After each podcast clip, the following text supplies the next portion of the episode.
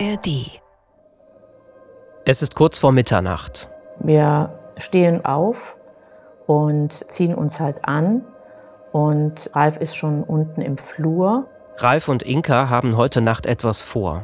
Und sie wissen, das wird nicht einfach. Ich komme die Treppe runter und wundere mich, mit wem er spricht.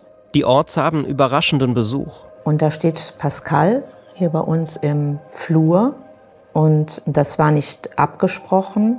Pascal war der Freund ihrer Tochter Johanna. Und er sagt, ich konnte es zu Hause nicht mehr aushalten. Ich musste halt hier hin.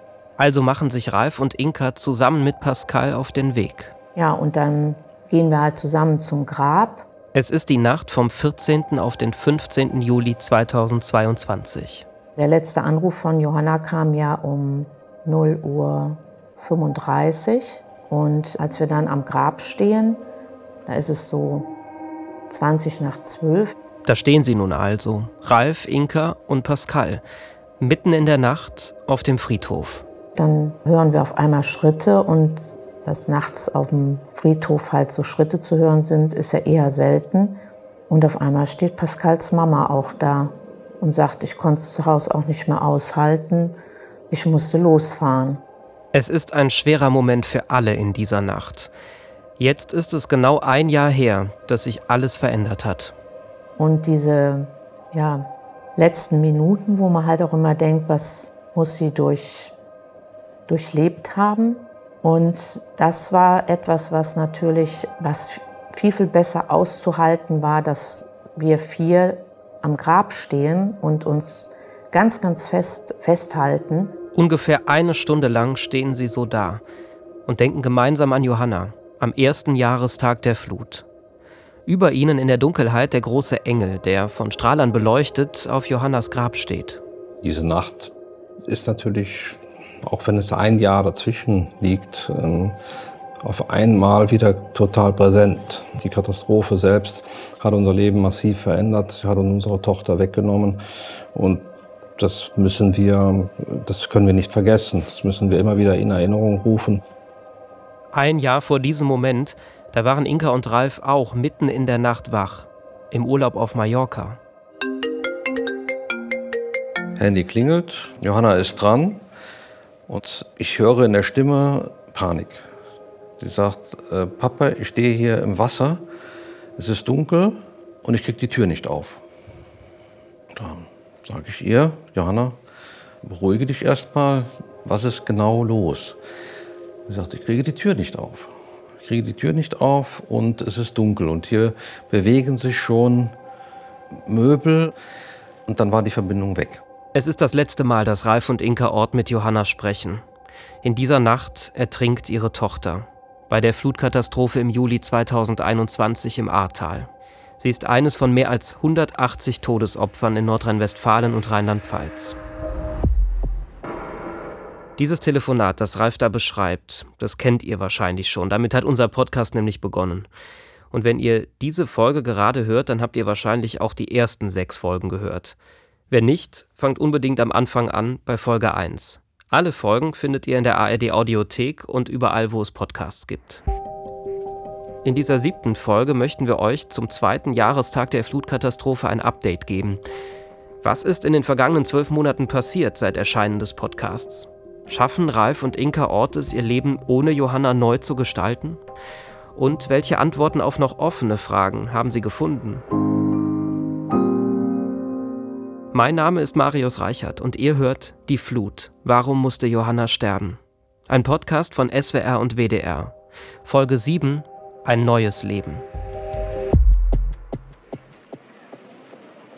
Ich möchte mit dieser Folge da beginnen, wo Folge 6 aufgehört hat mit dem ersten Jahrestag der Katastrophe. Mit einer Veranstaltung nur ein paar Stunden bevor Ralf und Inka zu Johannas Grab gehen. Es gibt Einschnitte im Leben, die kann man nicht alleine aushalten, weil der Schmerz zu groß, die Last zu erdrückend ist. Das ist Malu Dreyer, die Ministerpräsidentin von Rheinland-Pfalz. Sie steht auf einer Bühne. Ich kann nur erahnen, was der Jahrestag der schlimmsten Naturkatastrophe die unser Land jemals erlebt hat und die viele von Ihnen unmittelbar durchlitten haben, heute an Gefühlen auslöst. Trauer, Angst, Verzweiflung und Wut. Ein Jahr nach der Flut, am 14. Juli 2022, findet am frühen Abend die offizielle Gedenkfeier für die Flutopfer statt. Unten im Tal in Bad 9 Ahrweiler haben sich hunderte Menschen versammelt und hören Dreier zu. Wir gedenken heute der 135 Todesopfer und der zwei Vermissten. Wir nehmen Anteil am Leid der Hinterbliebenen. Wir denken an diejenigen, die körperliche und seelische Verletzungen davongetragen haben. Und wir denken an all die Bürger und Bürgerinnen, denen in kurzer Zeit ganze Lebenswerke und Lebensträume von den Wassermassen weggerissen wurden. Und dann wird an die Opfer erinnert. Während Musik läuft, werden auf einer großen Leinwand ihre Namen eingeblendet. Edwin steht da, Heini, Manfred, Petra und Elvira. Nach und nach tauchen die Namen auf. Und mit jedem Namen erscheint ein neuer Stern auf der Leinwand. Und dann steht da auch dieser Name, Johanna Victoria. Victoria ist der Zweitname von Johanna, der Tochter von Ralf und Inka. Aber die sehen das nicht. Sie sind an diesem Abend nicht zur offiziellen Gedenkveranstaltung gekommen. Ralf und Inka sind bei sich zu Hause. Sie möchten nicht nach unten ins Tal, da sind ihnen zu viele Menschen. Seit Johannas Tod meiden sie größere Veranstaltungen. Aber es gibt noch einen Grund. Unten im Tal bei der offiziellen Gedenkveranstaltung, da ist eben auch Malu Dreyer, die Ministerpräsidentin, die sich, wenn es nach den Orts geht, immer noch nicht angemessen für mögliche Fehler aus der Flutnacht entschuldigt hat. Hier ist das erste deutsche Fernsehen mit den Tagesthemen. Chancen dafür gab es immer wieder, zum Beispiel auch am Vorabend der Gedenkveranstaltung. Da gibt Dreier den ARD-Tagesthemen ein Interview. Sprechen wir mit der Politik, mit der Ministerpräsidentin von Rheinland-Pfalz, Malu Dreier. Guten Abend. Guten Abend, Frau Abud. In der Sendung werden auch der Podcast und Johannas Schicksal erwähnt. Und die Moderatorin Aline Abud stellt die Frage, die auch die Ort seit Johannas Tod beschäftigt. Viele Menschen wünschen sich, dass politisch Verantwortung übernommen wird. Sie hoffen auf eine Entschuldigung. Frau Dreier, wann werden Sie sich entschuldigen? Das Land Rheinland-Pfalz hat in dieser Flutkatastrophe wirklich eine absolute Zäsur erlebt. Wir sind Hochwasserland. Wir haben viele, viele Jahre auf der Grundlage des bestehenden Katastrophenschutzes. Keine Antwort auf die Frage der Moderatorin. Aline Abud hakt deshalb nochmal nach. Aber Frau Dreier, es gab Versagen auf allen Ebenen und niemand erklärt sich klar verantwortlich. Warum entschuldigen Sie sich nicht einfach als Ministerpräsidentin von Rheinland-Pfalz? Ich kann es nur noch einmal wiederholen. Es ist eine Naturkatastrophe gewesen und der Katastrophenschutz ist ja bei uns kommunal eigentlich verortet und er hat über all die Jahrzehnte wirklich sehr, sehr gut funktioniert. Auch im restlichen Interview kommt von Dreier keine Entschuldigung. Stattdessen weicht die Ministerpräsidentin den Fragen der Moderatorin immer wieder aus. Die Orts, die hatten vor dem ersten Jahrestag ja gesagt, sie würden nicht an einer Gedenkveranstaltung teilnehmen. Es sei denn, es gäbe im Vorfeld dazu klare Schuldbekenntnisse, wo einer mal ganz klar einräumt, sagt, ja, wir gedenken den Opfern und es hätte nicht passieren müssen, wenn dies und das richtig gelaufen wäre. Aber dieses Tagesthemeninterview mit Malu Dreyer, das ist alles andere als das. Eher das komplette Gegenteil davon. Das Interview mit Malu Dreyer wühlt die Orts auf, auch als sie es sich Monate danach nochmal mit uns anschauen. Es ist ja nicht das erste Mal, dass führende Politiker es vermeiden, Verantwortung für mögliche Fehler in der Flutnacht zu übernehmen. Das habt ihr ja schon in den ersten Folgen des Podcasts gehört. Also ja, es war eine Naturkatastrophe und ja, die hätte niemand in dieser Form verhindern können. Aber dass an diesem Abend in der Flutnacht einiges schiefgelaufen ist, das steht auch fest. Es geht Ralf und Inka also nicht darum, dass Dreier persönlich die Verantwortung für Todesopfer übernimmt sondern einfach nur darum, dass die Politik Fehler eingesteht. Damit würde sie mit Sicherheit keine Schuld auf sich nehmen und es würde den Leuten einfach gut tun. Uns würde es sehr gut tun und den vielen Angehörigen auch, aber das tut keiner. Ja, alle jonglieren um dieses Wort herum, weichen aus. Und genau dieses Ausweichen der Politiker, das war für die Orts ja auch ein Grund, mit ihrer Geschichte an die breite Öffentlichkeit zu gehen, Teil dieses Podcasts zu sein. Die sechs Folgen haben mich sehr berührt. Bewundernswert sind die Orts, wie sie diese unglaublich schwere Lebenssituation tragen. Ich habe vor ihnen sehr großen Respekt. Das sind einige Nachrichten, die ihr uns und Familie Ort nach Veröffentlichung des Podcasts geschickt habt. Die haben das Team und mich echt bewegt. Rund um den ersten Jahrestag hören tausende Menschen Johannas Geschichte. Sie und ihre Eltern werden in diesen Wochen zu Gesichtern der Flut. Unendlich beeindruckt haben mich Johannas Eltern. Unglaublich, wie sie sich all diesen Gefühlen stellen und diese vermitteln. Ich in meiner Rolle als Mutter wüsste nicht, ob ich das könnte. Meine Tochter ist mit ihrer Freundin in der letzten Minute durch die Feuerwehr aus der überfluteten Wohnung gerettet worden. Durch den Podcast ist mir, nun ein Jahr später, erst wirklich bewusst geworden, welches Glück wir hatten. Ich saß teilweise sprachlos da und mit Tränen in den Augen und habe den Worten der Eltern von Johanna gelauscht. Auch einen großen Dank an die Eltern von Johanna, die diesen wichtigen Schritt gewagt haben und uns alle an ihrer Geschichte und an ihren Gefühlen teilhaben lassen. Danke für diesen Mut. Ich wünschte mir, jeder Verantwortliche und jeder Politiker würde diesen Podcast hören, damit endlich eine ordentliche Aufklärung und Entschuldigung für die Hinterbliebenen kommen würde.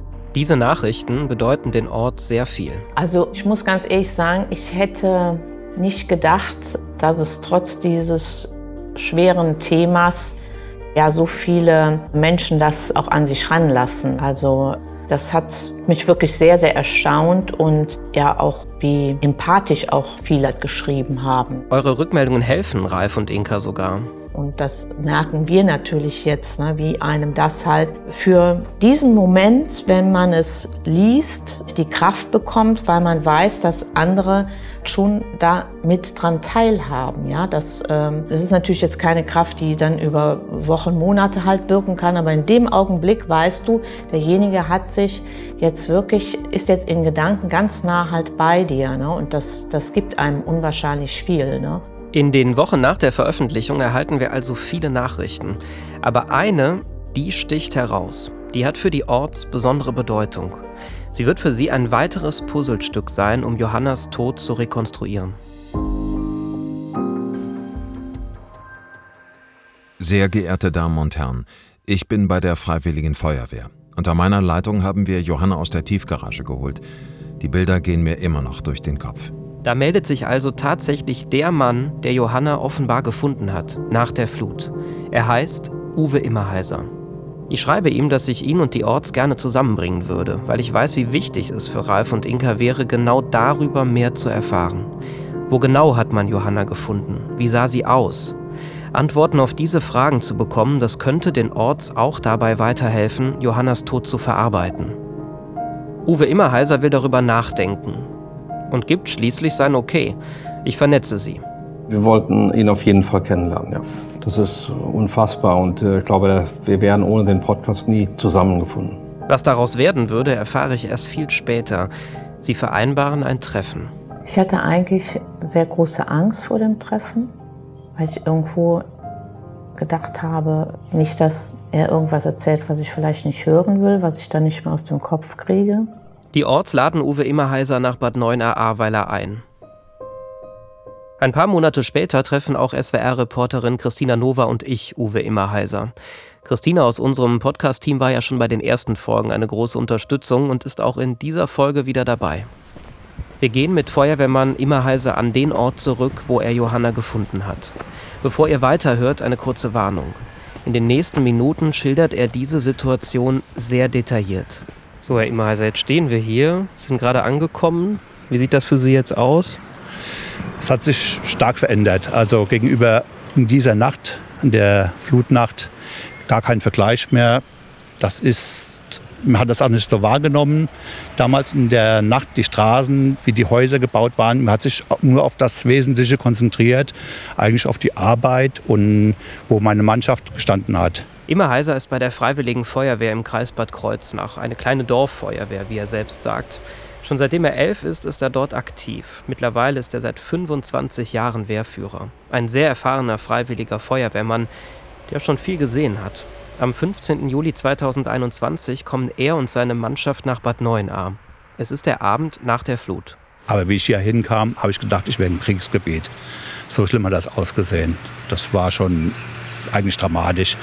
Also es war dunkel, wir haben nichts gesehen, es war gespenstisch eigentlich. Es war auch hier Totenstille gewesen. Ab und zu auf einem Balkon sieht man Licht brennen, wo die Leute auf dem Balkon gesessen haben und haben auf ihr Haben gut aufgepasst. Kerzenlicht war da und da haben Leute gesessen in aller Stille hier oben und haben da oben ausgeharrt. Die Mannschaft von Uwe Immerheiser hat die Aufgabe, mehrere Pumpen zu betreiben, mit denen Wasser aus den Gebäuden gepumpt wird und sich um die Notstromaggregate vor Ort zu kümmern. Davon, dass Immerheiser und sein Team auch Tote bergen müssen, ist eigentlich keine Rede. Eigentlich. Also wie wir hier angekommen waren und wurden eingewiesen, da hat es gehießen, es könnte jemand in der Tiefgarage sein.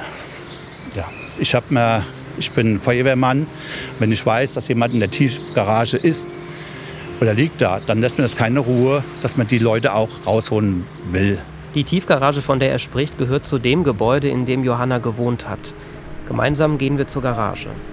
Hier sieht heute alles wieder gut aus. Von der Flut ist nichts mehr zu sehen. Auch die unteren Etagen sind mittlerweile wieder bewohnt. Die Balkone sind sommerlich gestaltet, bunte Sonnenschirme, Pflanzen. Wir gehen also an Johannas ehemaliger Wohnung vorbei und ums Haus herum.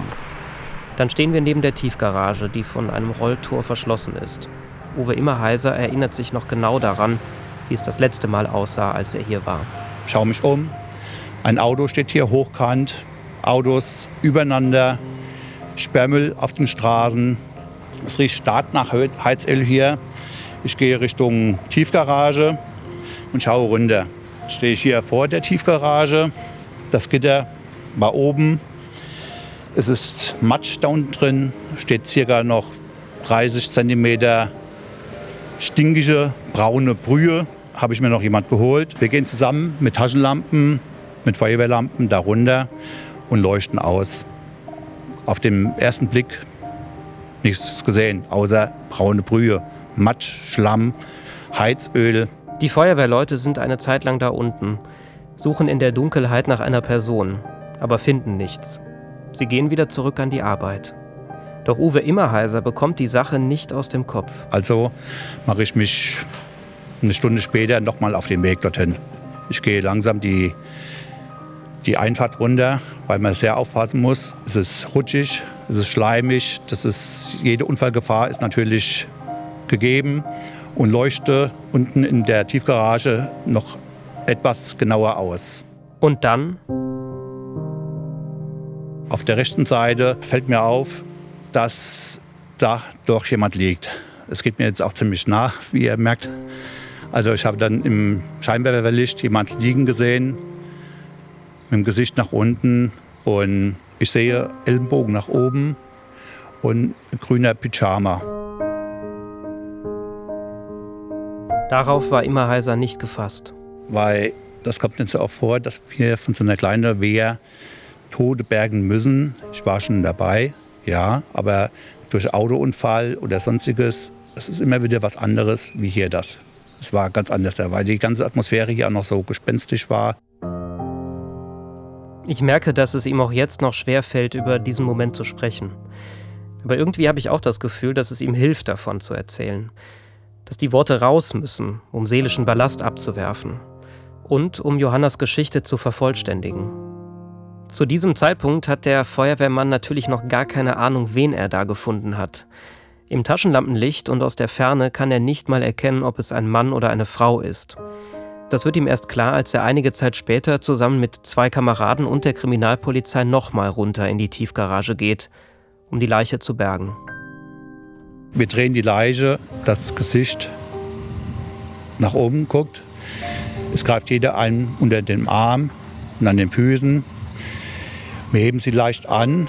Die Haare, die sind im Gesicht drin. Da habe ich schon gesehen, dass es jemand Jüngeres ist.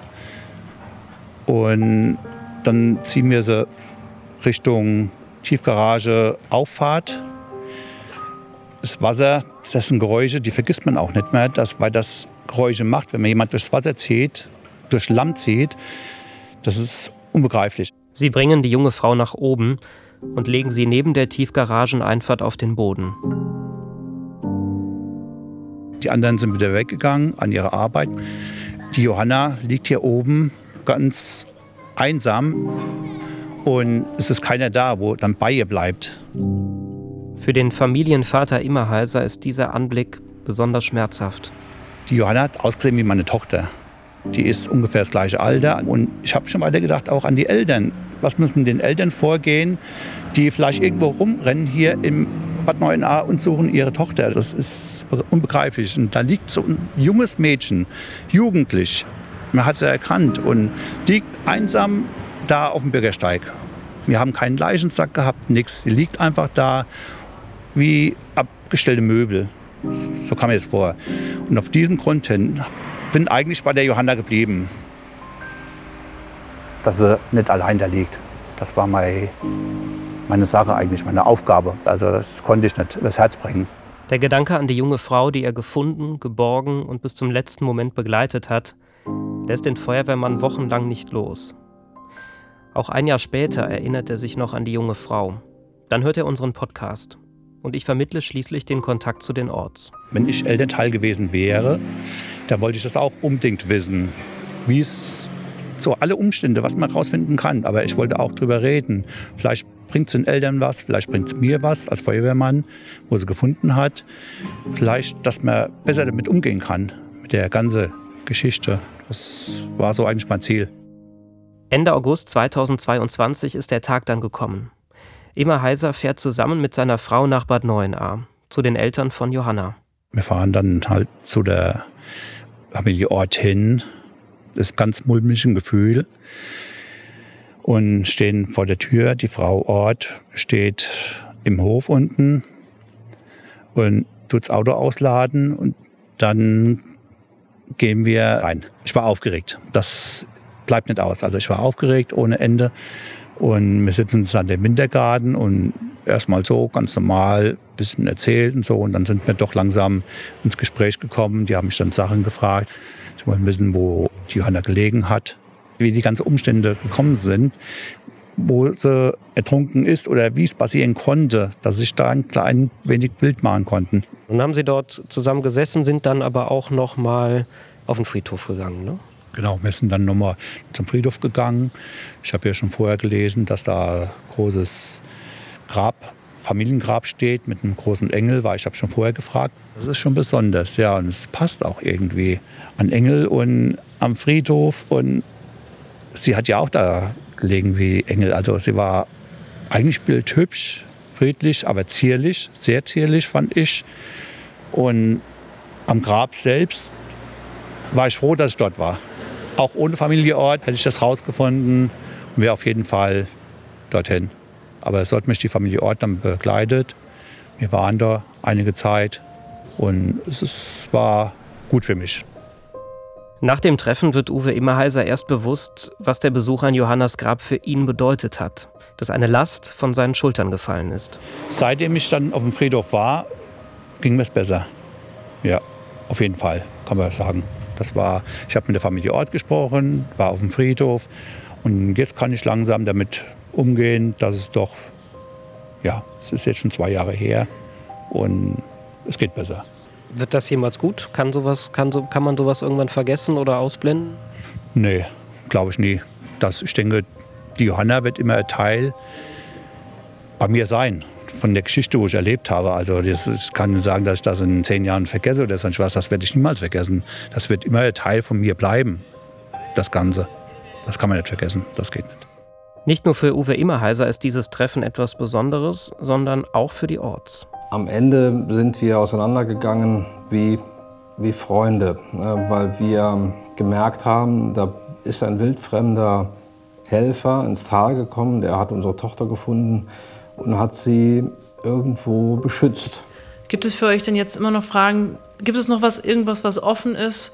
Oder ist euer Puzzle jetzt vollständig? Wir haben das Thema Rekonstruktion. Wo war Johanna wann? Wie? Wo ist sie? Wie ist sie dahin gelangt? Wo man sie gefunden hat, das haben wir für uns abgeschlossen. Ja, das ist auch wichtig so. Da haben wir keine offenen Fragen mehr. Dieses Treffen mit Uwe Immerheiser hilft also. Es beantwortet den Orts wichtige Fragen.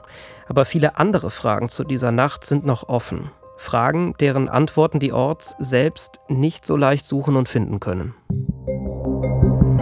Wo Wo war Jürgen Pföhler in der Nacht vom 14. auf den 15. Juli 2021? Und was hat er gemacht? Wo war der Landrat? Mit dieser Frage beschäftigt sich gerade der Untersuchungsausschuss Flut im Landtag. Und die heutige Sitzung des Ausschusses soll Licht ins Dunkel bringen. Viele Leute im Ahrtal erhoffen sich von ihm Antworten, was er getan hat, um die Katastrophe abzuwenden. Ein Jahr lang war er in der Öffentlichkeit kaum zu sehen. Aber jetzt, wenige Tage vor dem ersten Jahrestag, muss er vor dem Untersuchungsausschuss aussagen. Jürgen Pföhler, der Landrat, der die politische Verantwortung während der Flut im Ahrtal innehatte. Ihr erinnert euch, der, der direkt nach der Flut alle Schuld von sich gewiesen hat. Die technische Einsatzleitung ist dafür verantwortlich und ich bin nicht äh, die Einsatzleitung gewesen. Die Staatsanwaltschaft Koblenz ermittelt seit August 2021 gegen ihn wegen des Verdachts der fahrlässigen Tötung und Körperverletzung durch Unterlassen. Pföhler hat sich seitdem nicht mehr öffentlich geäußert. Aber jetzt ist er vor den Untersuchungsausschuss geladen und muss kommen. Wird er die vielen offenen Fragen aus der Flutnacht beantworten? Damals begleitet mein Kollege Konstantin Plecking die Sitzung in Mainz und berichtet für die ARD im Radio. Konstantin, versetzen wir uns nochmal zusammen dorthin zurück. Wie läuft dieser Tag im Untersuchungsausschuss ab? Also ich erinnere mich, das ist ja im Plenarsaal im Landtag in Rheinland-Pfalz, da ist ja so ein Riesenaufgebot an Presse da und das ist ja auch klar, Pföhler ist da und dazu noch die Sitzung rund um den Jahrestag. Das ist auch sicher nicht zufällig vom Untersuchungsausschuss so ausgewählt, würde ich sagen. Pföhler ist erst für den Nachmittag angekündigt. Was passiert davor im Ausschuss? Es sprechen da jetzt erstmal Ermittler des LKA über die Auswertung des Handys von Jürgen Pföhler und da kommt auch raus, wann Pföhler wie informiert worden ist in der Flutnacht und wie er darauf reagiert hat. Was hat Pföhler an dem Abend denn gemacht? Da kommt dann zum Beispiel raus, was er nach Mitternacht noch einer Freundin geschrieben haben soll. Ich lese es mal vor hier. Katastrophe, Tote, Menschen auf Dächern, Verletzte, keine Hubschrauber. Unser Haus ist überflutet. Ich bin am Ende. Da werden dann in der Sitzung auch noch Nachbarn von Jürgen Föhler befragt. Die sagen zum Beispiel aus, dass er bereits um 22.15 Uhr gewarnt habe, nämlich sie persönlich. Und dass jemand kurz bevor das Wasser dann in Ahrweiler angekommen ist, Föhlers Porsche weggefahren haben soll. Und das zeichnet jetzt aus meiner Sicht wirklich ein Bild, dass sich Jürgen Föhler nicht zuständig gefühlt hat für den Katastrophenschutz an diesem Abend. Der hat sich dann nämlich offenbar nur um private Dinge gekümmert und nicht um die Katastrophenbewältigung im Kreis. So, und dann ist da der Moment, wo Pföhler in Mainz ankommt und den Landtag betritt. Also genau den Ort, wo der Untersuchungsausschuss stattfindet. Genau. Pföhler sieht angeschlagen aus. Man sieht, dass es ihn alles offenbar mitnimmt. Er geht da jetzt rein in den Plenarsaal durch ein Spalier von Kameras und Mikrofonen. Er nimmt Platz. Und sagt er was? Nein, Föhler macht, und das haben wirklich viele erwartet, von seinem Aussageverweigerungsrecht Gebrauch. Das darf er, weil die Staatsanwaltschaft eben gegen ihn ermittelt und deswegen haben auch alle Experten und Beobachter fast schon damit gerechnet, auch ich. Föhler verlässt ja dann den Untersuchungsausschuss wieder. Kannst du dann noch mit ihm sprechen? Als Föhler wieder aufbricht, ist es kurz vor 6 Uhr abends. Die sehr kurze Befragung ohne Ergebnisse ist er durch. Jetzt muss er wieder rausgehen, wieder durch das Spalier von Kameras, Mikrofonen, auch mein Mikrofon. Da stehe ich dann also da, ich sehe ihn dann auf mich zukommen und dann frage ich. Warum waren Sie nicht in der Einsatzleitung? Keinerlei Erklärung. Bitte respektieren. Den, den wir jetzt hier gerade als letztes gehört haben, das ist Olaf Langhanki, der Anwalt von Jürgen Föhler. Den haben wir auch schon mal in der früheren Folge gehört. Man kann jetzt natürlich sagen, ist doch klar, dass der nichts sagt aber ich wollte es wenigstens versucht haben, auch stellvertretend für die Menschen an der A und auch für Ralf und Inka Ort. Der Untersuchungsausschuss muss also ohne Antworten von Jürgen Pföhler weiterarbeiten. Auch wenn das erwartbar war, es ist ein Hindernis auf dem Weg zur Aufarbeitung und ein weiterer Schlag für die Betroffenen. Ralf und Inka Ort werden deshalb selbst aktiv. Sie möchten den Druck erhöhen auf juristischem Weg. Die Staatsanwaltschaft ermittelt ja gegen Jürgen Föhler und seinen Brand- und Katastrophenschutzinspekteur. Als wir im Juni 2023 diese Folge aufnehmen, dauern diese Ermittlungen immer noch an. Das bedeutet, es ist noch nicht klar, ob es wirklich zum Prozess kommen wird. Trotzdem haben die Ort sich Anfang 2023 entschieden, Nebenklage einzureichen. Der Punkt, dass wir gesagt haben, wir machen es, war halt erst als der Rechtsanwalt anrief und sagte, wir können auch schon im Vorfeld Nebenkläger werden. Und dann haben wir gesagt, dann machen wir das auch. Ne? Das ist ja dann ein ganz, ganz wichtiges Signal. Also nimmt Ralf Ort Kontakt zur Staatsanwaltschaft auf. Ich habe mit der leitenden Oberstaatsanwältin telefoniert, habe mit ihr darüber gesprochen, dass wir eine, ähm, als Nebenkläger auftreten wollen. Und der einzige Satz, der mir wirklich in Erinnerung geblieben ist aus dem Gespräch von ihr, ist, ja, bitte tun Sie das. Die Orts tun es. Seit Anfang Februar sind sie ganz offiziell Nebenkläger. Es gibt nur ganz wenige sogenannte Nebenklagen. Also das bedeutet uns schon sehr viel, dass wir eine dieser ganz wenigen sind. Wir denken nur, dass es wichtig ist, dass es hier halt ein Signal in die richtige Richtung gibt. Und das kann man sich ja vorstellen, welches Signal das für uns ist. Weil es kann nicht sein, dass man so ein Versagen halt einfach durchwinkt. Am Ende ist natürlich wichtig, dass es in irgendeiner Weise ein Signal gibt für die Amtsinhaber, Behörden, Verantwortlichen in ganz Deutschland oder darüber hinaus, dass eben nicht entscheiden in so einer Katastrophe, in so einer Krise Konsequenzen hat. Eine Nichtentscheidung kann auch eine Fehlentscheidung sein. Wie Ralf das sagt, das beschäftigt mich für einen Moment. Geht es hier um Genugtuung? Brauchen die Orts die Nebenklage, um mit Johannas Tod umgehen zu können? Meine Antwort darauf ist nein, so ist es nicht. Die beiden möchten, dass aus dem, was Johanna passiert ist, Konsequenzen gezogen werden, dass wir als Gesellschaft daraus lernen. Und dabei hilft, dass man sich einmischt. Auch dafür gibt es in einem Rechtsstaat die Nebenklage. Und die Orts haben die Kraft und die finanziellen Mittel dafür.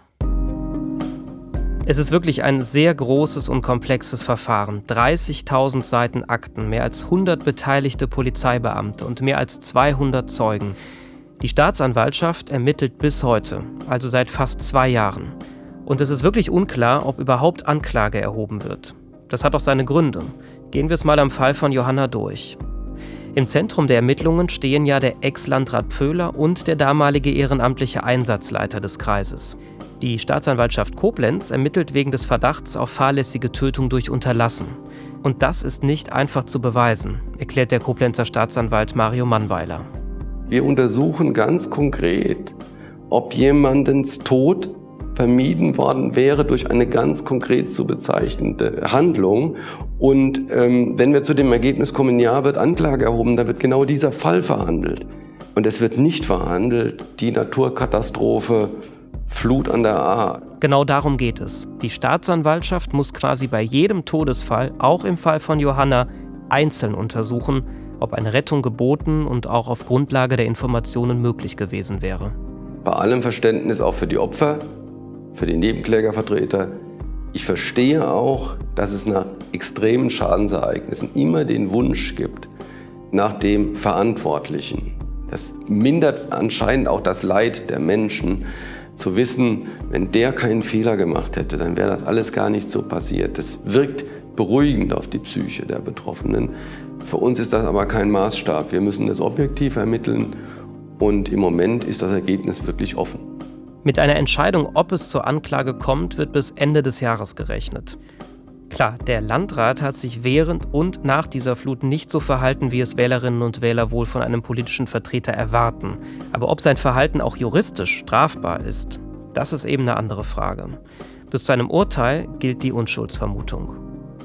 Die Orts hoffen natürlich darauf, dass es einen Prozess gibt, aber sie stellen sich schon jetzt darauf ein, dass es auch anders kommen könnte. Wir brauchen das nicht für unsere Aufarbeitung. Nein. Kein Mensch weiß, wie das hier ausgeht. Und wenn man da zu viel reininterpretiert an Hoffnung, an Dingen, an Forderungen, dann wird man möglicherweise wirklich enttäuscht. Und das ist ja nicht das, was man zur Aufarbeitung braucht. Also wenn man sagen würde, wir brauchen das für die Verarbeitung, würden wir vielleicht da auch noch wesentlich mehr Energie halt reinstecken. Deshalb sind es andere Dinge, in die Ralf und Inka ihre Energie stecken. Da waren zum Beispiel der Wiederaufbau der Seniorenresidenz, für die sie arbeiten, und das Projekt Cat Home im Namen von Johanna. Alles Dinge, die ablenken. Das Leben geht weiter, aber immer mit einer Lücke. Einer, die man mit nichts füllen kann. Johanna fehlt. An jedem Tag. Sie fehlt beim Aufstehen. Eigentlich schon morgens, wenn du halt die Augen aufmachst und dann musst du dir halt sagen, komm, Jetzt stehst du auf. Sie fehlt beim Blick aufs Handy. Natürlich habe ich ein Bild von Johanna ja auch auf meinem Cover und immer wenn das morgens aufploppt, streichle ich ihr immer dann übers Gesicht halt auf dem Display. Und natürlich wäre es so schön, wenn, wenn sie halt anrufen würde. Sie fehlt im Urlaub. Es gibt auch nur ganz, ganz wenige Orte, wo, wo wir überhaupt hinfahren können. Ne? Ich kann mir nicht vorstellen, irgendwo in der Sonne zu sitzen und, und so weit weg zu sein. Sie fehlt an besonderen Tagen. An Muttertag, wenn man halt frühstückt, dann hätten wir natürlich auch unwahrscheinlich gerne ähm, Johanna dabei gehabt. Sie fehlt beim Nachhausekommen. Sobald du halt dann abends wieder hier ins Haus reinkommst und gehst wieder durch, ja, diese Lücke merkst du. Das, das ist egal, wo du bist. Ne? Das Leben von Ralf und Inka Ort hat sich komplett gewandelt. Sie sprechen immer wieder von ihrem neuen Leben und meinen damit das Leben ohne Johanna. Es ist einfach im Leben doch ein unwahrscheinlich großer Riss entstanden und das kann man, wenn man das nicht selber erlebt hat, kann man das nicht wissen, auch nicht empfinden, wie das ist, weil ganz viele Momente auch so im Alltag einen immer wieder erwischen, wo man genau weiß und merkt, es ist nicht in Ordnung, aber du musst dieses Leben, halt dieses Leben, was du eigentlich nicht willst, weiterleben. Ne? Ist es irgendwie in Anführungsstrichen besser geworden? Kann es überhaupt besser werden? Dieses besser werden, das ist ja immer so eine Floskel, die einem oft entgegengeschleudert wird, wenn man einen trifft. Geht es jetzt wieder oder wie geht es? Das sind alles so Dinge, die sind sehr, sehr schwierig. Man muss das eigentlich vergleichen. Es, es geht alles seinen Weg. Man hat auch seine Aufgaben und seine Verantwortung. Aber man hat, um das vielleicht sich besser vorzustellen, eine Art Milchglasscheibe dazwischen, zwischen der Realität, die man wahrnimmt, und der eigentlichen Wirklichkeit. Dadurch filtert alles, wird etwas trüber, etwas unklarer, etwas verzögert in der Reaktion auf alles. Und es fühlt sich halt einfach nicht mehr so klar, sauber an wie vorher. Manche Dinge, die schlimm sind, die nicht gut laufen, fühlen sich aber auch nicht mehr so schlimm an. Das muss man auch sagen. Alles wird etwas mehr gedämpft. Das Glücksgefühl genauso wie das nicht so Schöne. Was den Orts hilft, ist vor allem gemeinsame Zeit mit ihrem Sohn Max. Einige von euch hatten gefragt, warum er in diesem Podcast nicht auftaucht. Max hat entschieden, sich nicht öffentlich zu äußern. Und das respektieren wir natürlich. Max ist im vergangenen Jahr ins Familienunternehmen eingestiegen, was seinen Eltern viel bedeutet. Und er hat seine Freundin Michelle geheiratet. Es war natürlich auch für uns ein toller Moment, dass Max und Michelle jetzt das endlich festgemacht haben. Und dieser besondere Moment hat natürlich auch alles überstrahlt, ne? die beiden so glücklich zu sehen. Und ähm, ja, das ist ja schon für Eltern ein sehr bewegender Moment. Also da muss man schon sagen, das ist einer der ganz wenigen Momente, wo man mal wieder richtig glücklich war. Ja. Neben Max sind da noch andere Menschen, die für die Orts in den vergangenen zwei Jahren eine wichtige Unterstützung waren. Zum Beispiel auch Johannas damaliger Freund Pascal. Mit Pascal haben wir für diese Folge gesprochen, er wollte aber nicht mehr mit seiner Stimme im Podcast vorkommen. Nur so viel, er hat jetzt eine Firma übernommen, er ist der Elektrikermeister und hat ziemlich viel zu tun. Das scheint ihm gut zu tun. Er sagt aber auch, es gebe Tage, da hole ihn alles ein. Klar ist für ihn, dass Johanna immer einen Platz in seinem Herzen haben wird. Und ihm ist es auch wichtig, den Kontakt zu Inka und Ralf zu halten. Er sagt, dass er immer noch alle ein bis zwei Wochen nach Bad 9 Ahrweiler fährt, um sie zu besuchen und am Grab von Johanna vorbeizuschauen. Und das will er auch so beibehalten. Und dann gibt es ja noch Franzi, Johannas beste Freundin. Sie ist im vergangenen Jahr nach Kiel gezogen und lebt dort in einer WG, studiert Industriedesign. Der Umzug und die Distanz zum Ahrtal haben ihr gut getan. Manchmal fehlt Franzi ihre Freundin dann aber doch sehr. Also ich habe auch Momente, wo ich da sitze und dann sehe ich den Himmel und kann mich sowieso nicht konzentrieren und ja, dann kullern auch wieder Tränen. Also dann kann ich mich auch nicht zurückhalten. Das ist immer situationsabhängig. Und bei mir ist es auch immer so, wenn ich an meinem Schreibtisch sitze, ich habe so einen kleinen Erker. Und wenn dann so der Sonnenaufgang ist oder so dieses Rot, wo die Engelchen backen, was man ja so sagt. Und da weiß ich dann, da mache ich immer auch Bilder und weiß, ja, das ist ein kleiner Gruß von Johanna.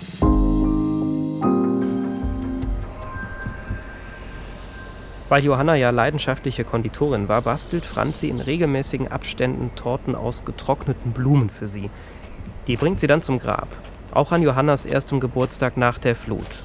Nach ihrem Tod. Ich gehe aufs Grab, stell die Torte rein, spiele Happy Birthday, genieße den Moment alleine und gehe dann rüber zu Ralf und Inka. Die beiden haben Freunde und Familie eingeladen. Da sind auch schon super viele Gäste. Pascals Mama ist da, Pascal ist da, Max und Michelle sind da. Es ist ein Kuchen gebacken mit Schmetterling natürlich. Es haben noch mehr Kuchen mitgebracht, Torten mit Schmetterlingen drauf. Der Schmetterling, das Symbol für alle, die Johanna in ihrem Herzen tragen. Der darf natürlich nicht fehlen. Inka hat sich eine besondere Aktion an Johannas Geburtstag ausgedacht. Also wir sind alle zusammen in der Küche an dem großen Esszimmertisch, wo sonst auch immer alles stattgefunden hat. Dann bekommen alle Gäste eine Karte. Dann haben wir einen Gruß an Johanna aufgeschrieben und da sitzen wir alle und schreiben fleißig unsere Kärtchen. Jetzt müssen die Grußkärtchen nur noch irgendwie zu Johanna. Die Luftballons werden aufgeblasen, jeder Luftballon mit Helium gefüllt, die Schmetterlingsluftballons und ein Herz. Dann binden wir die quasi fest an dieser Schnur und gehen nacheinander raus. Dann lassen Franzi und die anderen die Luftballons los. Unser Luftballon wandert dann so hoch in so schlenkernden Linien und ich vorher noch so, ja, der tanzt jetzt hoch zu Johanna und ja, und dann tanzt er da wirklich durch den Himmel nach oben und fliegt dann ganz gemächlich tanzend weg. Man kann die meisten Luftballons sehr, sehr lange wirklich halt nachschauen bis hoch in den Himmel. Ja, und es ist, trotz dass Johanna nicht da ist, eine sehr harmonische Stimmung weil alle halt glücklich sind, dass, dass wir zusammen sind und, und halt auch merken, dass sie so mittendrin ist. Ne? Weißt du noch, was du aufschreibst? Auf das Zettelchen? Ich schreibe ihr, dass es mir unwahrscheinlich fehlt, sie fest in den Arm zu nehmen. Und ich mich schon auf den Tag ja halt auch freue, wenn ich sie irgendwann wieder in den Arm nehmen kann. Ralf, willst du es teilen, was du geschrieben hast? Ja, dieses einfache den Arm nehmen, das war etwas, was uns sehr wichtig ist und das, ähm, dass wir sie ganz doll lieb haben. Und das, das, ich, das schreibe ich hier. Und ab und zu schreibe ich ihr auch so eine WhatsApp, wo das einfach drin steht. Sie hat ja nach wie vor noch ihr Handy, ist immer noch da. Der Vertrag läuft auch noch, das ist auch online. Und man kann also nach wie vor ihr schreiben. Was sind das so für Momente? Wann, wann packt es dich, dass du sagst, okay, jetzt muss ich ihr was schreiben? Das ist ganz unterschiedlich, wirklich ganz ähm, unterschiedlich, weil genauso wie die Stimmung sehr spontan wechselt äh, von wirklich tief betrübt bis hin zu, naja, es war trotzdem irgendwie ein schöner Tag, kommen auch solche Momente, wo man einfach denkt, komm, das muss man jetzt auch mal mitteilen. Warum machst du das? Was, was für ein Gefühl gibt dir das? Das Gefühl von früher, wie man früher miteinander geschrieben hat. Ein Stück weit Normalität. Da fällt mir wieder Ralfs Vergleich mit der Milchglasscheibe ein. Ich stelle mir das so vor. Dinge passieren, Ereignisse finden statt, auch glückliche. Nur ganz selten wird die Scheibe ein bisschen klarer. Aber dann kommen auch wieder diese Momente, die Ralf und Inka auffühlen, in denen die Katastrophe plötzlich wieder ganz nah ist. Seit vorgestern gibt es im politischen Mainz kein anderes Thema. Die CDU hält den Druck auf Innenminister Levens hoch. Die Opposition wirft Levens Versagen vor. Was ist denn das für ein Amtsverständnis? Das ist ja zynisch. Ende September 2022 tauchen im Flutuntersuchungsausschuss plötzlich Videos auf. Videos, die Innenminister Roger Levens stark unter Druck setzen. Guten Tag, sehr verehrte Pressevertreter und Pressevertreterinnen, Ministerpräsidentin Malo 3 und Innenminister Roger Levens haben Sie zu einem Pressestatement eingeladen. Am 12. Oktober 2022 kommt es zu einer kurzfristig einberufenen Pressekonferenz. Dreier und Levens sind gemeinsam in einem Presseraum der Staatskanzlei. Hinter ihnen das Logo der Landesregierung auf einer Art Banner. Die Ministerpräsidentin beginnt. Ja, einen guten Tag. Obwohl die Einladung sehr kurzfristig kam, sind viele Journalisten gekommen. Denn der Druck auf Innenminister Roger Levens ist groß. Was ist passiert? Schauen wir nochmal zurück. Knapp drei Wochen zuvor waren im Untersuchungsausschuss Videos aufgetaucht. Sie zeigen das Ahrtal kurz nach 22 Uhr in der Flutnacht, aufgenommen aus einem Polizeihubschrauber. Dieser Polizeihubschrauber fliegt an der oberen A zwischen Abrück und Schuld. Immer wieder wechselt das Bild zwischen der Wärmebildkamera und der Nachtsichtkamera. Die Hubschrauberbesatzung zoomt nah an ein Auto ran, das die A hinuntergetrieben wird. Viele Häuser auf den Bildern stehen bis zum ersten Stockwerk komplett unter Wasser. Aus den Stockwerken darüber sieht man Lichtblitze mit Taschenlampen, die in Richtung Hubschrauber leuchten. Sie kommen von Menschen, die um Hilfe rufen. Aber der Hubschrauber kann nicht helfen. Ihm fehlt eine Seilwinde. Um 22.30 Uhr sind diese Bilder entstanden. Da sind es noch zwei Stunden, bis Johanna in Bad Neuenahr zum letzten Mal ihre Eltern anruft. Als die Aufnahmen mehr als ein Jahr nach der Flut öffentlich werden, gerät Levens noch mehr unter Druck. Ein Video, das ein unglaubliches Hochwasser zeigt, aber keine Flutkatastrophen, kein Tsunami. Diesen Filmen sind keine eingestürzten Häuser, nicht die weggerissenen Brücken, ähm, die äh, Bahnlinie, die zerstört wurde, ein schwimmendes Auto, ein Tank zu sehen, also nicht das, was wir dann im Hellen an schrecklicher Verwüstung und Verheerung in diesem Tal feststellen mussten. Der Innenminister sagt also, er könne auf den Videos keine Katastrophe erkennen. Es seien keine eingestürzten Häuser zu sehen. Das kann die Opposition schnell widerlegen. Ein Abgleich mit Satellitenaufnahmen vor der Flut zeigt, dass in den Videos sehr wohl schon von den Fluten komplett verschluckte Häuser zu sehen waren. Auf Levens Aussage reagieren die Menschen im Ahrtal nicht nur empört, sie sind fassungslos, fühlen sich als Betroffene und Hinterbliebene regelrecht vorgeführt. Schnell gibt es Rücktrittsforderungen gegen Roger Levens. Und so kommt es eben zur Pressekonferenz. Meine sehr geehrten Damen und Herren, ich möchte mich zunächst, weil mir das persönlich ganz, ganz wichtig ist, an unsere Mitbürgerinnen und Mitbürger am Ahrtal wenden. Levens drückt sein Mitgefühl für die Betroffenen der Flut aus und entschuldigt sich für seine Aussagen. Sollten meine Antworten auf die mir 14 Monate später, 14 Monate nach der Flutnacht gestellten Fragen nach meiner nachträglichen Einordnung der Hubschraubervideos kalt, gefühls- oder gar herzlos gewirkt haben, so tut mir dieser Eindruck sehr, sehr leid. Und dann sagt er diesen Satz. Ich habe unserer Ministerpräsidentin meinen Rücktritt als Staatsminister und als Minister des Innern und für Sport angeboten. Levens tritt also zurück. Nach NRW-Umweltministerin Ursula Heinen-Esser und der Bundesfamilienministerin Anne Spiegel ist er der dritte Minister, der sein Amt wegen der Flutkatastrophe räumen muss. Mehr als ein Jahr danach. Doch in seiner Rücktrittsrede geht es nicht etwa um Fehler während der Flutnacht. Levens tritt zurück wegen Aussagen, die er mehr als ein Jahr nach der Flut gemacht hat. Wie Anne Spiegel übernimmt auch Levens keine Verantwortung für mögliche Fehler in der Flutnacht am Ende des Tages ein Rücktritt zweiter Klasse. Und das ist eines Ministers nicht würdig. Da habe ich schon ehrliche Rücktritte erlebt, wo einer ganz klipp und klar sagt, was los ist. Auf eine Entschuldigung warten die Orts also weiter.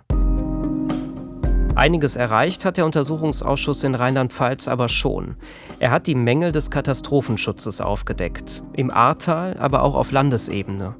Er konnte darlegen, dass am Tag der Flut wichtige Informationen in einem System versickerten, in dem keiner den Überblick behielt und viele sich nicht als zuständig sahen.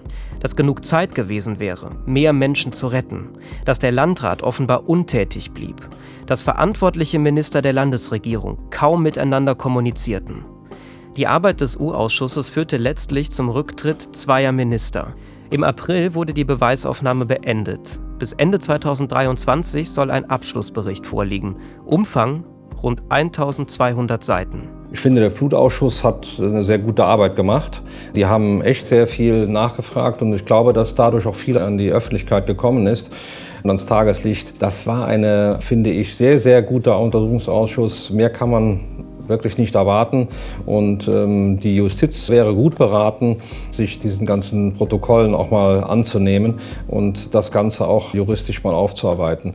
Da ist eine sehr gute Vorarbeit geleistet worden, also besser kann man das nicht machen. Da muss ich echt Kompliment aussprechen. Levens räumt im Oktober also seinen Posten. Sein Nachfolger heißt Michael Ebling. Der war davor Oberbürgermeister der Landeshauptstadt Mainz, hatte mit dem Geschehen rund um die Flut also nichts zu tun. Seitdem ist es ruhiger geworden in der rheinland-pfälzischen Landesregierung. Der zweite Jahrestag rückt näher. Ich bin auf einer Veranstaltung in Bad Neuenahr-Ahrweiler. Es ist Mai 2023. Die Tische in dem großen Saal sind geschmückt. Am einen Ende des Raumes ist eine Bühne mit einem Flügel aufgebaut. Es wirkt alles sehr festlich. Die Gäste tragen schöne sommerliche Kleider, manche Männer Smoking. Die großen runden Tische sind um die Bühne herum platziert. Veranstalter dieses Abends sind Ralf und Inka Ort. Sie haben etwas zu feiern. An diesem Abend soll der schnelle Wiederaufbau der Seniorenresidenz nach der Flut gewürdigt werden, deren Geschäftsführer unter anderem Ralf Ort ist. Wir haben ja halb, wir haben 20 vor. Es sollte doch anfangen um halb, oder? Ja. Kurz vorher sind Inka und Ralf ziemlich busy. Gäste begrüßen, letzte Orga-Fragen klären. Inka trägt schwarz, Ralf im Anzug mit orangefarbener Krawatte. In diesem Moment habe ich den Eindruck, dass sie sich wohlfühlen.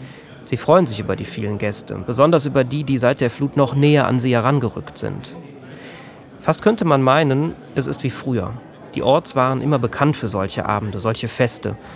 Früher habe ich sie als Journalist für die lokale Zeitung besucht. Heute bin ich für den Podcast hier. Eine Sache fällt mir auf.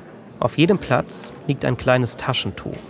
Darauf steht, jede Träne erzählt eine Geschichte. Ralf betritt jetzt die Bühne. Er platziert seine Stichpunkte auf dem Rednerpult. Von meinem Platz direkt neben der Bühne merke ich, die Leute um mich herum sind gespannt, was jetzt passieren wird. Sie haben Ralf seit der Katastrophe nicht mehr in solch einer Rolle gesehen. Er selbst lässt sich keine Nervosität anmerken. Ich darf Sie hiermit auf das Allerherzlichste begrüßen. Es ist mir eine große Ehre, heute vor Ihnen zu stehen und Gelegenheit zu haben, einige Worte zu diesem besonderen Anlass zu sagen. Der Wiederaufbau der Villa Sibylla ist nur ein kleiner Teil der großen Herkulesaufgabe, unsere schönen und liebensvollen Ahrtals wieder aufzubauen. Aufzubauen für die vielen lieben Menschen hier im Tal, aber auch für die vielen Besucher von nah und fern, die unser schönes Ahrtal so mögen und lieben. Die Seniorenresidenz war von der Flut stark getroffen worden. Jetzt sieht alles fast so aus wie vor der Katastrophe. Als Ralf da auf der Bühne steht und seine Rede hält, spricht er aber nicht nur über den Wiederaufbau. Wir sind heute Abend auch hier, um gegen das Vergessen zu erinnern. Wir können und wollen nicht vergessen, was hier geschehen ist. Die Erinnerung daran hält uns wachsam und lässt uns Vorkehrungen treffen. Die Veranstaltung trägt den Titel Gegen das Vergessen. Es werden Reden gehalten, ein Gedicht wird vorgetragen, es gibt Musikacts. Der ganze Abend ist irgendwie eine Gratwanderung zwischen gelöster Stimmung und gemeinsamem Gedenken. Gekommen sind nicht nur Freunde und Familie, Menschen aus dem Ahrtal und von anderswo, Mitarbeiterinnen und Mitarbeiter und einige Bewohner der Seniorenresidenz, sondern auch politische Gäste die Landrätin Cornelia Weigand, mehrere Bürgermeister aus dem Ahrtal und auch der neue Innenminister von Rheinland-Pfalz, Michael Ebling. In seiner Rede richtet Ralf das Wort direkt an ihn. Einen kleinen Appell, Herr Minister, auch an die Verantwortlichen unseres Landes. Helfen Sie uns gemeinsam, die Zukunft zu gestalten und das so schnell wie möglich. In den vergangenen zwei Jahren hat vor allem Ralf ja immer wieder Appelle an die Politik gerichtet, auch hier im Podcast. Heute kann er das zum ersten Mal direkt. In seiner Rede und auch später. Nach dem offiziellen Teil des Abends bittet er den Innenminister um ein Gespräch. Wir dürfen mit dem Mikro dabei sein. Sie, äh, Sie nehmen nur Ton oder kein Bild, oder? Nee, nur nee, Ton. Wir, ja, Ton wir stehen da jetzt also auf der Terrasse in Bad Neuenahr, den Kurpark im Blick dahinter die Ahr. Und um uns herum stehen ein paar Leute, die kriegen erst gar nichts mit von der Situation. Nach einem Moment dann aber doch. Und ich merke, wie es plötzlich stiller wird auf dieser Terrasse, wie irgendwie doch alle zuhören. Ralf kommt schnell zu dem Thema, das ihm am Herzen liegt. Um Verzeihung bitten, damit vertut man sich ja im Prinzip nichts. Dass man einfach sagt, okay, da sind verschiedene Sachen schiefgelaufen in der Nacht, das wurde vielleicht nicht richtig eingeschätzt, ähm, das tut uns leid, das kann man ja sagen. Und dann sagt, wir setzen uns aber mit aller Kraft dafür ein, dass sowas nicht mehr passiert. Alles, was geht, machen wir, damit es nicht mehr passiert. Ich finde die Kombination von Naturkatastrophe und Schuld schwierig ich glaube, Verantwortung übernehmen wir dann, wenn wir jetzt alles dafür tun, dass es möglichst zügig in den Schritten auch wieder vorangeht. Und natürlich, dass wir aus den Fehlern lernen. Und im Kontext dort, wo Fehler passiert sind, haben Menschen auch Verantwortung übernommen. Mhm. Nicht zuletzt mein Vorgänger im Amt, mhm. Ähm, um nur ein Beispiel zu nennen.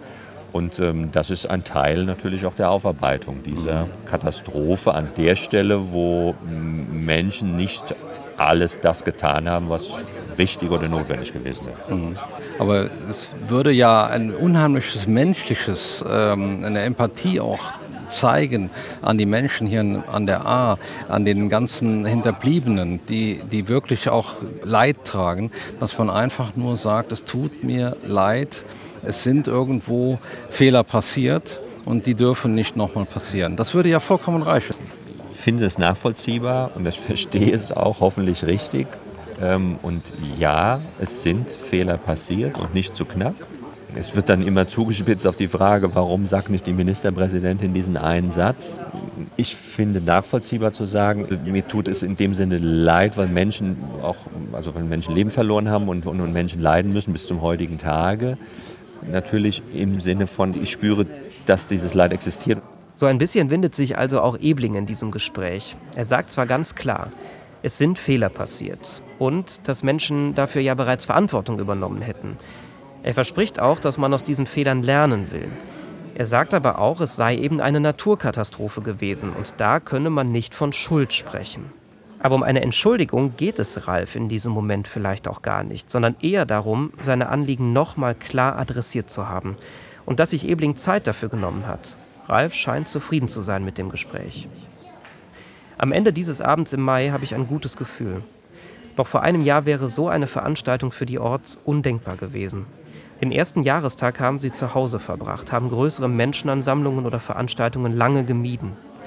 Heute haben sie eine Gala mit 120 Gästen organisiert, haben Spitzenpolitiker empfangen, standen wieder wie früher im Mittelpunkt. Ist das jetzt wieder ein Teil des alten Lebens? Also das kam mir jetzt so vor, als das wieder so das erste Mal war, so wie es eigentlich früher mal war. Ich denke mal, unser altes Leben werden wir nie mehr haben können.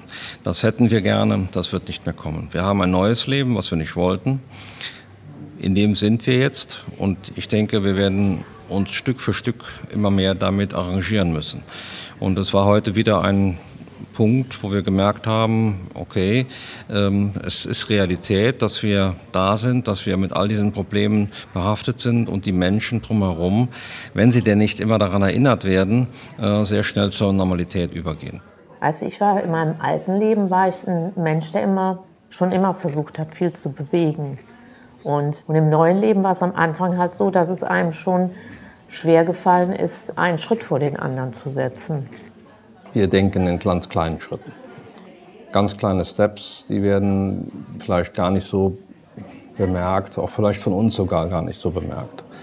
Wir versuchen uns wirklich in kleinen Schritten vorwärts zu bewegen und äh, gucken, dass es eben eine Vorwärtsbewegung ist und nicht eine Rückwärtsbewegung. Und das, glaube ich, ist bis jetzt gelungen.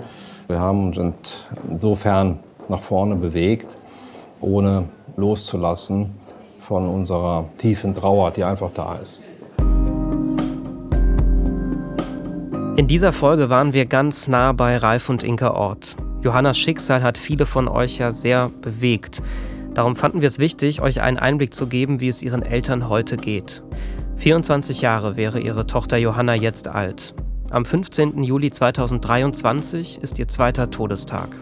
Zwei Jahre, ein neues, ein anderes Leben. Wenn man den Blick weitet, ein bisschen rauszoomt ins restliche Ahrtal, dann haben nicht nur die Orts immer noch mit den seelischen Narben dieser Katastrophe zu kämpfen. Die Flut und die Erlebnisse dieser Nacht belasten viele Menschen hier bis heute. Auch weil die Zerstörung immer noch an vielen Ecken zu sehen ist. Der Wiederaufbau geht nur schleppend voran. Wenn man an der A entlang fährt, sieht man immer noch viel Schutt. Manche Häuser sehen noch genauso aus wie direkt nach der Flut. Mit Wasserlinie bis ins zweite Geschoss und Schlammspritzern an den Fenstern. Andere Häuser werden abgerissen, weil Versicherungen jetzt doch sagen, das sei günstiger als die Sanierung. Bisher wurde keine Brücke neu gebaut. Schulen müssen weiter auf Provisorien zurückgreifen. Dazu kommt, dass die mediale Aufmerksamkeit längst weg ist. Die Leute sind frustriert von der Langsamkeit der Bürokratie und davon, dass Politiker die Lage gerne mal beschönigen. Ich selbst finde das auch oft zermürbend. Alles wieder gut, das wird es wohl nie geben. Aber es gibt auch Hoffnung. An vielen Ecken ist mehr Normalität zurückgekehrt als noch vor einem Jahr. Es gibt ja auch Menschen, die sagen, wir wollen doch nicht ewig mit dem Stigma der Flut weiterleben. Wir wollen einen Neuanfang. Viele Geschäfte, Cafés und Restaurants sind wieder geöffnet. Der Tourismus kehrt langsam zurück. Die Menschen feiern wieder auf Weinfesten. Das ist schön zu sehen und das sind auch nur ein paar Beispiele. Und trotzdem, wenn ich morgens das Haus verlasse und zur Arbeit fahre, kann ich nicht anders. Ich ärgere mich darüber. Warum ist die Straße, über die ich fahre, immer noch nicht neu gemacht? Warum muss ich deshalb Umwege fahren? Warum sehen manche Häuser immer noch so kaputt aus?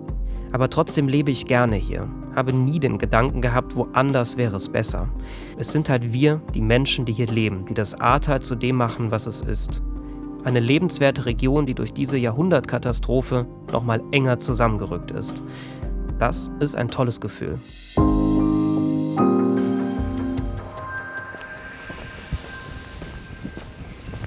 Und dann möchten Ralf und Inka meiner Kollegin Christina Nova noch etwas zeigen. In ihrem Garten. Inka öffnet die Terrassentür und führt Christina raus. Ja, da hinten sitzt sie auf dem Mäuerchen, ne? Von Genau, ja. Inka und Ralf setzen sich in ihrem Garten auf eine Mauer. Und neben ihnen sitzt Johanna. Die Orts haben nämlich eine lebensgroße Bronzestatue von ihr anfertigen lassen. Und jetzt sitzt sie da auf einer Mauer. Zum einen sollte sie halt hier sitzen und immer aufs Haus gucken, dass sie halt auch viel mitbekommt. Aber auch, dass wir uns halt hier zu ihr auf die Mauer setzen können und können ihr erzählen. Während Inka das sagt, sitzt sie neben der Skulptur. Immer wieder streicht sie mit der Hand über die Haare und das Gesicht von Johannas Abbild. Ja, es wird, äh, wenn die Sonne drauf scheint, halt auch warm. Ne? Und ist das ja auch wichtig, ne? dass wir, wenn wir neben ihr sitzen, sie auch mal in den Arm nehmen können. Und dann ist das natürlich halt auch schön, wenn das kein kaltes Material ist. Ne? Ich habe mir die Bronzestatue selbst schon angeschaut, an einem anderen Tag. Es wirkt so, als habe sie alles und jeden ständig im Blick, als Teil von Inka und Ralfs Leben. Und ich habe auch den Eindruck, das hilft ihnen bei der Bewältigung ihrer Trauer. Ich denke, die Bronze wird noch genau so hier sitzen, wenn nicht irgendwas passiert, noch in tausend Jahren. Und wir wollten jetzt etwas haben, was wirklich extrem überlebensfähig ist. Überlebensfähig gegen alles, gegen Wind, Wasser und so weiter. Das ist noch robuster wie Stein. Jeder Marmor, jeder Granit und so weiter wird irgendwann mal bröseln, brockeln. Und die Bronze, das ist einfach etwas extrem Nachhaltiges. Wenn Ralf das so sagt, dann bekomme ich wirklich Gänsehaut. Da ist Johanna, dieses zerbrechliche Wesen, als das sie uns geschildert wurde, die den Fluten machtlos ausgeliefert war. Und jetzt gibt es diese Statue von ihr, die ihre Eltern lange überleben wird. Und ein ganz, ganz besonderer Moment war natürlich, als sie dann hier ankam, natürlich verpackt in einer riesengroßen Holzkiste. Und als morgens dieses Auto hier in den Garten gefahren kam und diese Kiste da drauf war und ich war noch im Haus und Ralf dann schrieb, Johanna kommt nach Hause, das war, das war wirklich ein sehr, sehr bewegender Moment und, und wir sind echt ja, ganz glücklich, dass sie hier sitzt. Ne? Das war die siebte Folge von Die Flut, warum musste Johanna sterben? Wenn ihr Fragen oder Feedback für uns habt, eure Flutgeschichte erzählen oder eure Sicht der Dinge loswerden wollt, meldet euch gerne. Schreibt uns an dieflut.wdr.de.